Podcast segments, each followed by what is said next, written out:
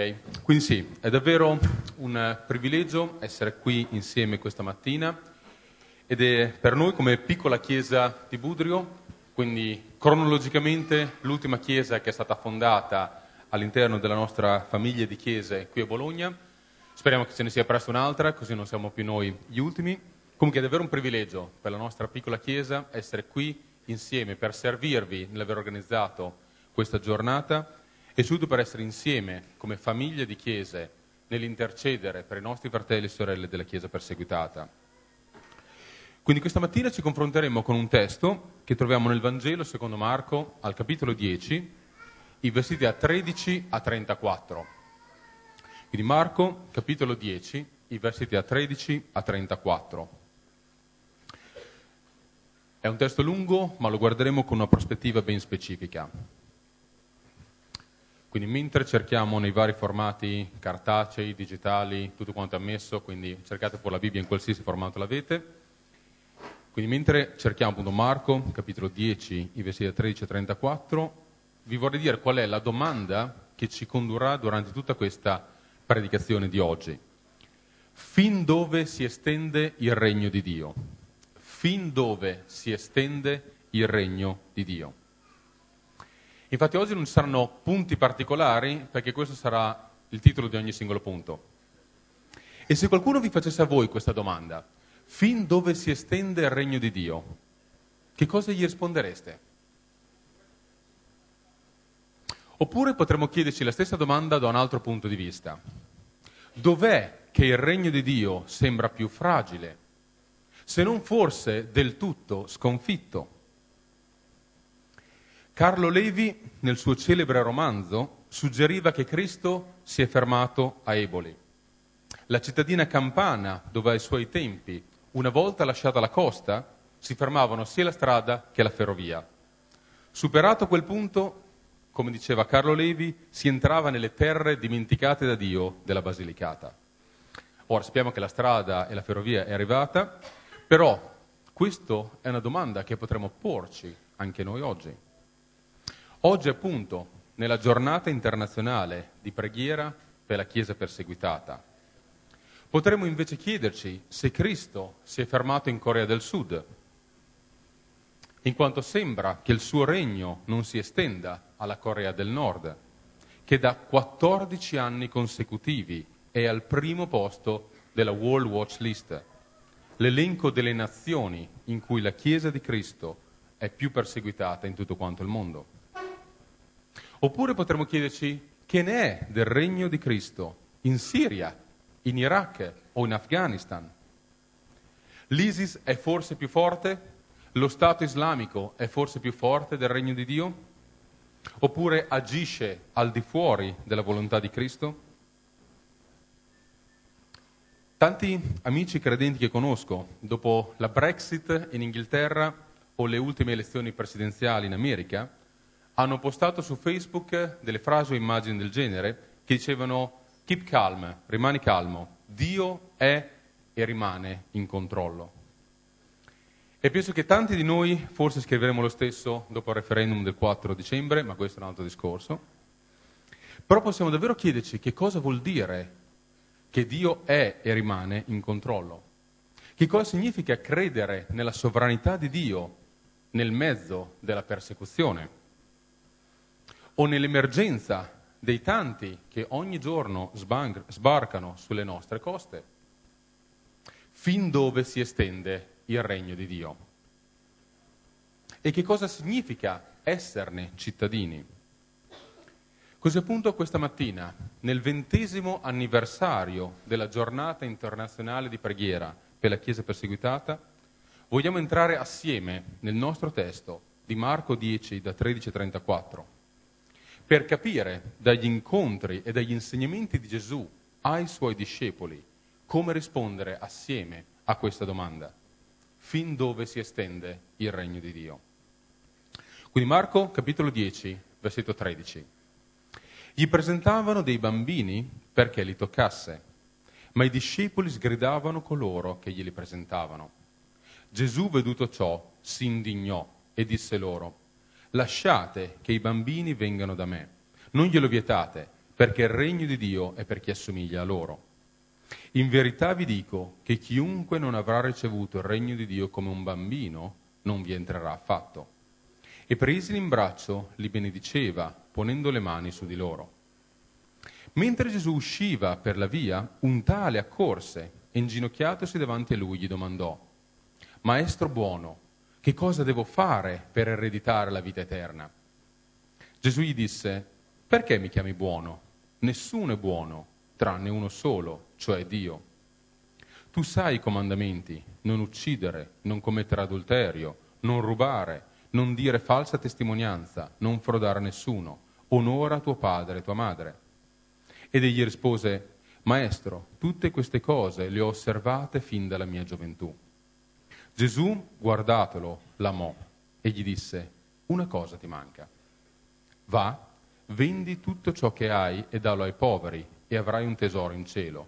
Poi vieni e seguimi. Ma egli era tristato da questa parola, se ne andò dolente, perché aveva molti beni. Gesù, guardatosi attorno, disse ai suoi discepoli, quanto difficilmente coloro che hanno delle ricchezze entreranno nel regno di Dio.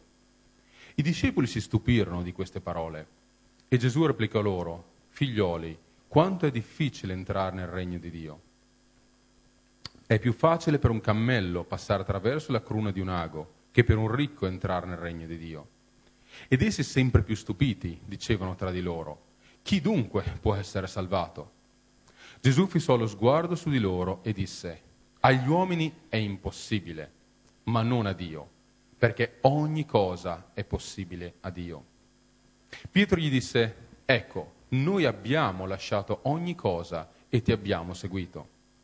Gesù rispose, in verità vi dico che non vi è nessuno che abbia lasciato casa o fratelli o sorelle o madre o padre o figli o campi per amor mio, per amore del Vangelo, il quale ora, in questo tempo, non ne riceva cento volte tanto, case, fratelli, sorelle, madri, figli, campi, insieme a persecuzioni, e nel secolo a venire la vita eterna. Ma molti primi saranno ultimi e molti ultimi primi. Mentre erano in cammino salendo a Gerusalemme, Gesù andava davanti a loro.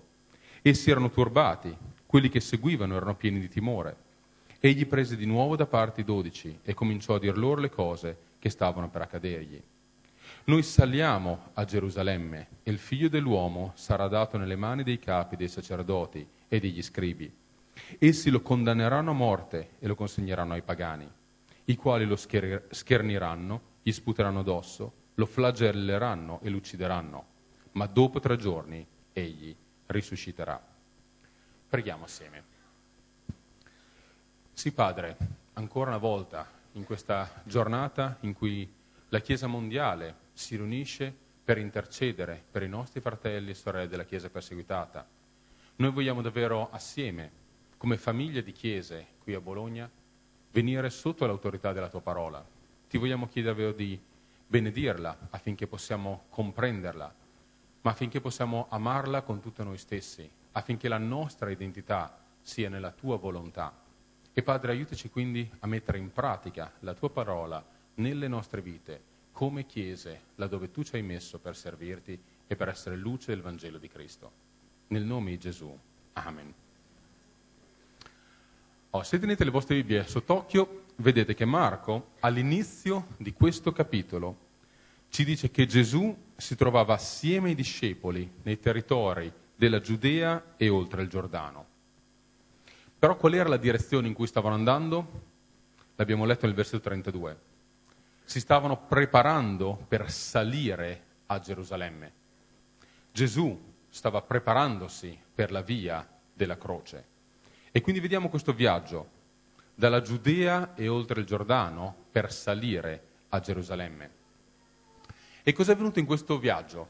Abbiamo visto che Gesù si è indignato, si è letteralmente arrabbiato nero con i discepoli, perché avevano sgridato coloro che gli avevano portato i bambini. Fin dove si estende il regno di Dio?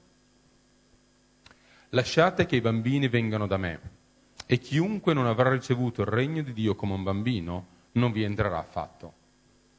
Possiamo immaginarci no, queste parole che sono continuamente nella mente dei discepoli. Che cosa significano? Qual è il senso di queste parole di Gesù? Significano forse che il regno di Dio non ha confini generazionali, che la buona notizia del Vangelo di Cristo è sia per bambini che per adulti, che è comprensibile e trasformante sia per piccoli che per i grandi? Fiducia e dipendenza totale sono il centro dell'esistenza di un bambino. Lo sono forse anche per il discepolo di Cristo e il cittadino del regno di Dio? Per un discepolo di Cristo essere come un bambino vuol forse dire che il regno di Dio non si può guadagnare o meritare? Che non c'è niente che possiamo fare per entrarvi se non riceverlo con gratitudine come dono immeritato da Dio. Quindi vero, immaginiamoci questi discepoli che stanno ancora riflettendo su queste parole di Gesù, quando ecco che all'improvviso arriva un tale, così ce lo descrive Marco, arriva un tale che si inginocchia davanti a lui. E questo incontro ci viene riportato in tutti e tre i Vangeli sinottici. E così appunto dove Marco ci dice che quest'uomo era un tale, Luca ce lo descrive come uno dei capi che era molto ricco. Troviamo questo in Luca 18. Mentre Matteo nel suo Vangelo, capitolo 19, ce lo descrive come un giovane che aveva molti beni. Quindi se mettiamo assieme tutte le informazioni, possiamo affermare che questo era un giovane responsabile nella sinagoga locale, conosciuto per avere le tasche decisamente gonfie. Tutti sapevano che era messo bene nel suo portafoglio. Ma torniamo ai nostri discepoli, cerchiamo di focalizzare la nostra attenzione su quello che loro stanno vedendo e comprendendo. Loro appunto avevano ancora in testa le parole di Gesù. Chiunque non avrà ricevuto il regno di Dio come un bambino non vi entrerà affatto. E chi vedono arrivare? Vedono, vedono arrivare un giovane che è anche un responsabile della sinagoga locale che era benestante e quindi sicuramente voleva dire che Dio benediceva sia lui che la sua famiglia.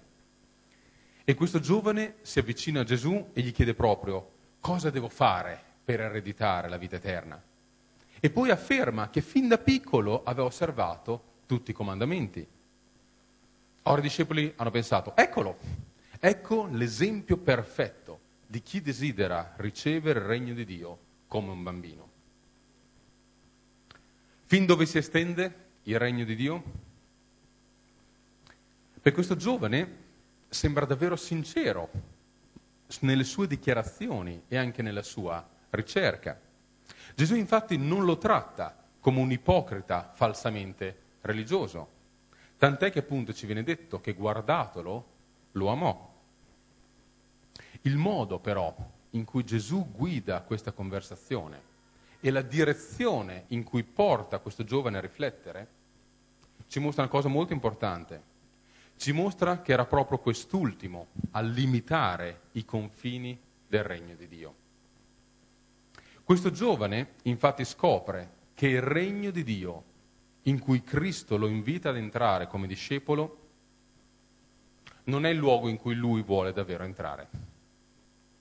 Lui desiderava fare qualcosa per ereditare la vita eterna, ma non a costo di perdere quello che possedeva in questa vita. Nella sua visione del mondo nella sua visione di Dio non c'era spazio per un Dio sovrano, un Dio sovrano anche dei suoi beni. In fin dei conti ci accorgiamo che per lui Dio non entra davvero neanche nell'equazione. E quindi fin dove si estende il regno di Dio. Beh, vediamo che il regno di Dio che Cristo continua a offrire e che è venuto a inaugurare copre ogni sfera della vita dell'uomo.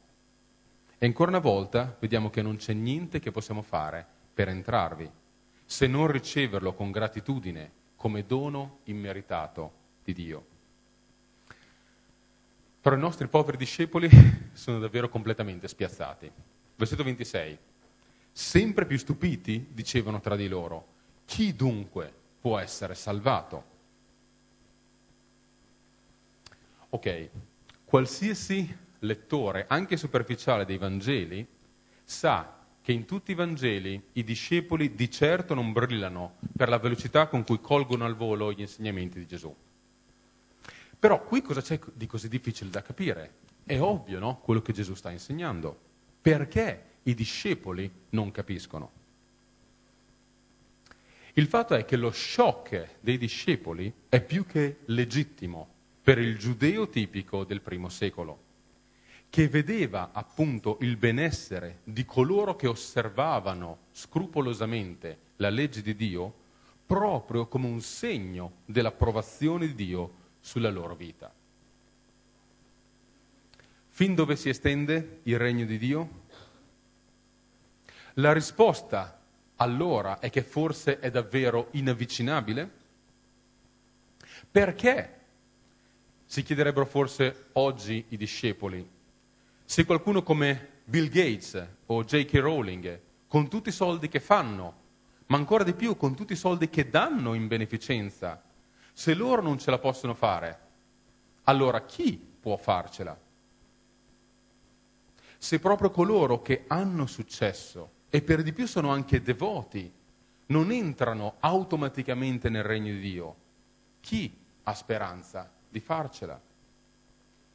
Se è così difficile per coloro che hanno tutti i segni esterni di essere benedetti da Dio, quanto ancora più difficile sarà entrare nel regno di Dio per un povero pescatore o per un pubblicano disprezzato da tutti o per un dipendente comunale che ha la reputazione che conosciamo da striscia notizia o per un disoccupato o per un siriano che scappa dalla guerra, o un immigrato musulmano che è sbarcato a Lampedusa. Vediamo la risposta di Gesù.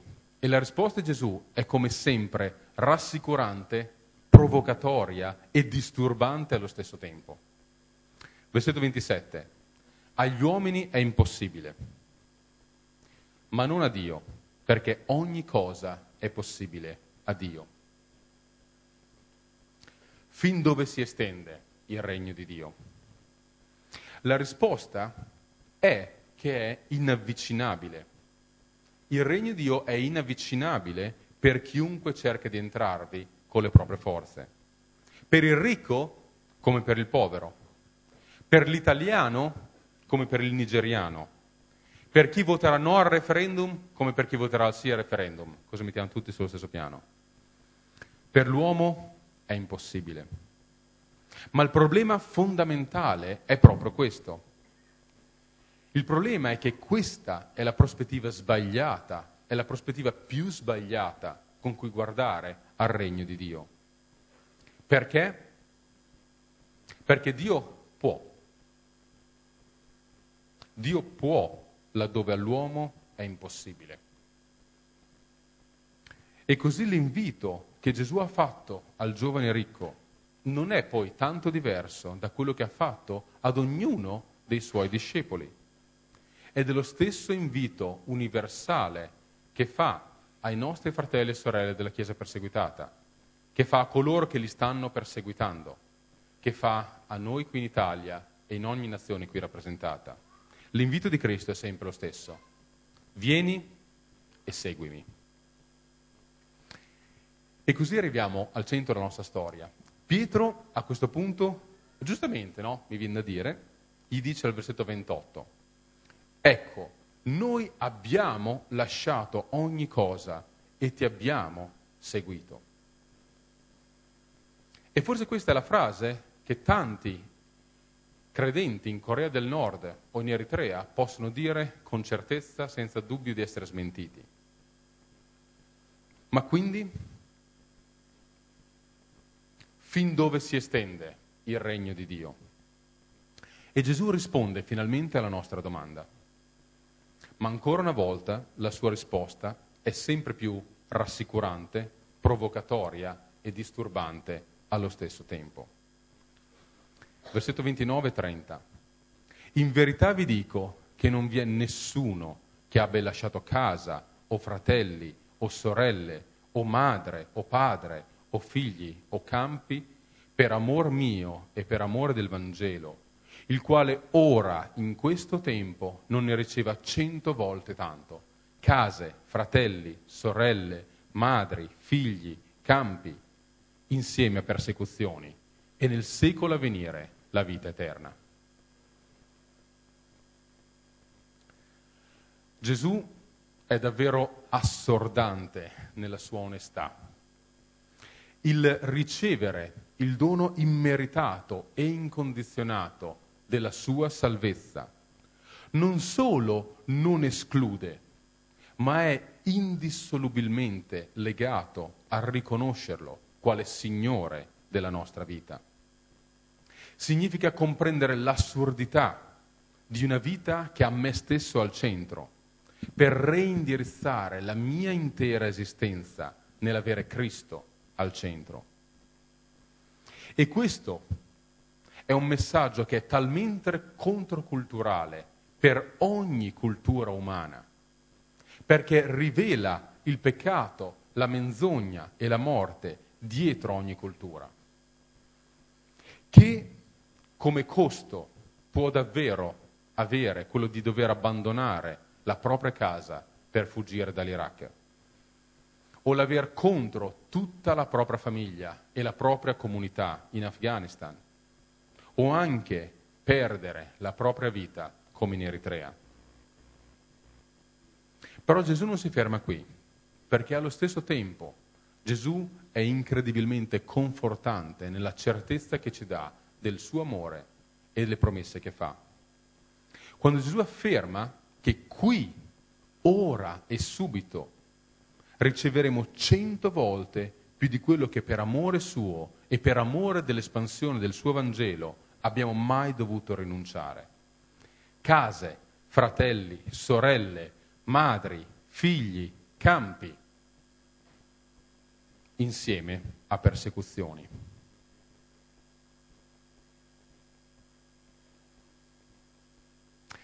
Beh, non so voi, ma io avrei trovato molto più incoraggiante se Gesù si fosse fermato ai campi. Perché ha citato la persecuzione in questo contesto? È qualcosa di particolarmente disturbante, no? E invece no, perché Gesù sta rispondendo alla nostra domanda. Cristo si è forse fermato nella Corea del Sud in quanto sembra che il suo regno non si estenda alla Corea del Nord? Che ne è del regno di Dio in Siria, in Iraq, in Afghanistan? L'ISIS è forse più forte, ci siamo chiesti? Oppure agisce al di fuori della volontà di Cristo? Ovviamente no, perché il regno di Dio si estende alla Corea del Nord, alla Siria, all'Iraq, all'Eritrea e all'Afghanistan, i cinque paesi nel mondo in cui la persecuzione è più forte. Ma si estende anche al Ghana, al Pakistan, alla Nigeria, al Regno Unito, alla Romania, all'America, a tutte le nazioni qui rappresentate, incluso ovviamente l'Italia. Perché? Perché il regno che Cristo ha inaugurato è il regno di Dio, il regno del Dio dell'amore, che è sceso nelle tenebre del nostro odio, del Redentore perfettamente giusto che ha preso su di sé la ribellione del nostro peccato. È il regno dell'autore della vita che è entrato nella nostra morte e l'ha sconfitta una volta e per sempre. Infatti, che cosa ha detto Gesù subito dopo aver spiegato questo ai suoi discepoli? Ai discepoli di allora e a tutti i discepoli di oggi. Gesù ha spiegato questo proprio mentre era in cammino salendo a Gerusalemme. Versetti 33 e 34.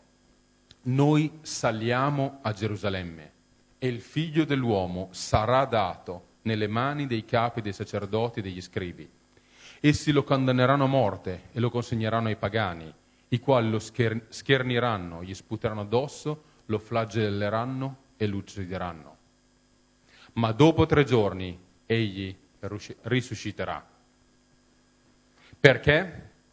Perché ogni cosa è possibile a Dio.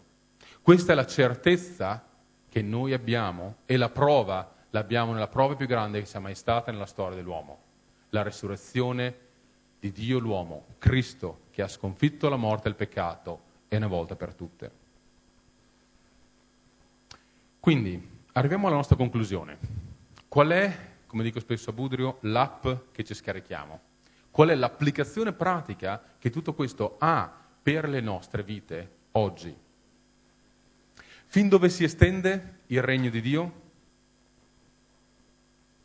Beh, la cosa incredibile delle parole di Gesù è che al discepolo oppresso dall'opposizione e dall'odio che riceve a motivo del Vangelo, al credente che deve abbandonare davvero tutto quello che ha in Siria o in Iraq, o che vede la propria comunità o addirittura la propria famiglia odiarlo e perseguitarlo in Afghanistan, o che vede davvero la morte di fronte ai suoi occhi in Eritrea o in Corea del Nord, Gesù offre la certezza della speranza nel futuro a venire della vita eterna.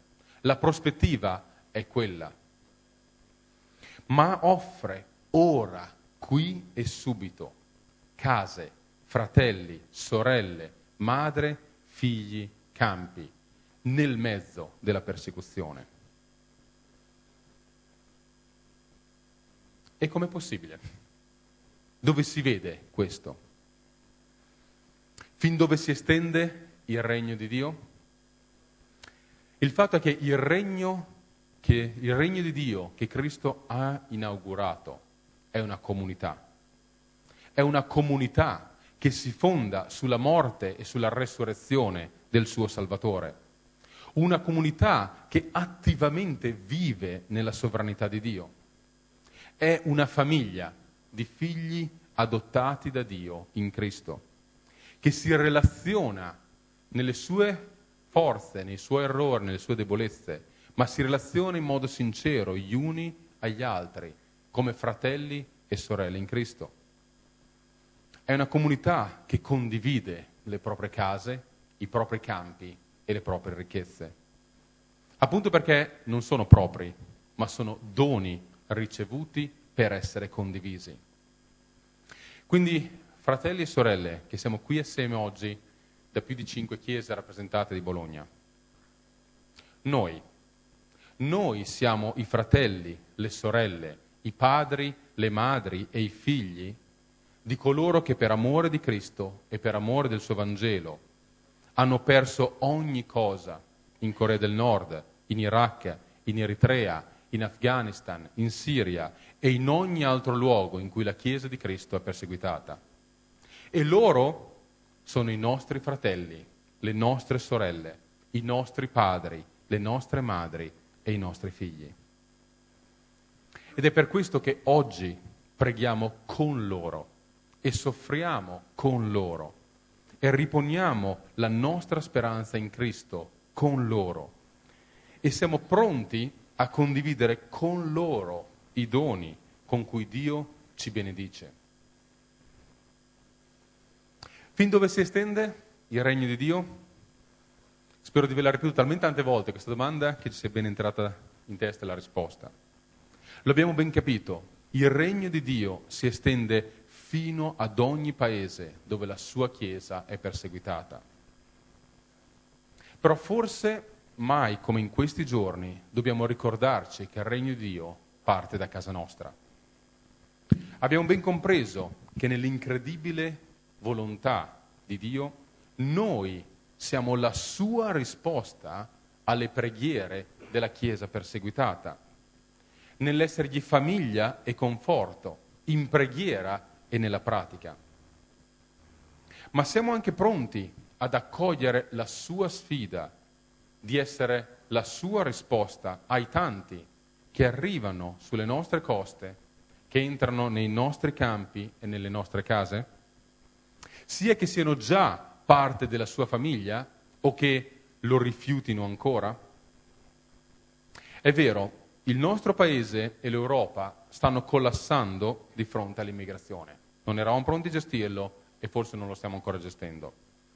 E magari tanti di noi qui sono d'accordo nel criticare qualsiasi soluzione politica sia stata presentata. Ma qual è la risposta della famiglia di Cristo a questo? Qual è la nostra risposta come famiglie di Chiesa? Ebbene, se volete avere delle risposte pratiche, dovete tornare oggi pomeriggio, perché oggi pomeriggio sentiremo alcuni di questi esempi nella pratica. Infatti quest'anno, per il ventesimo anno della giornata internazionale di preghiera per la Chiesa perseguitata, abbiamo scelto di intercedere in preghiera, specificamente per le nazioni lontane, diciamo così, in cui la fede in Cristo costa di più. Ma vogliamo anche intercedere per i tanti da quei paesi con cui le nostre chiese e le nostre famiglie stanno entrando sempre più in contatto da vicino. Fin dove si estende il regno di Dio? È l'ultima volta che lo dico, eh, promesso? Fin dove si estende il regno di Dio? Siamo pronti a impegnarci davvero in preghiera e ad agire davvero nella pratica per l'espansione del regno di Dio in ogni nazione, per ogni generazione, fino all'estremità della terra?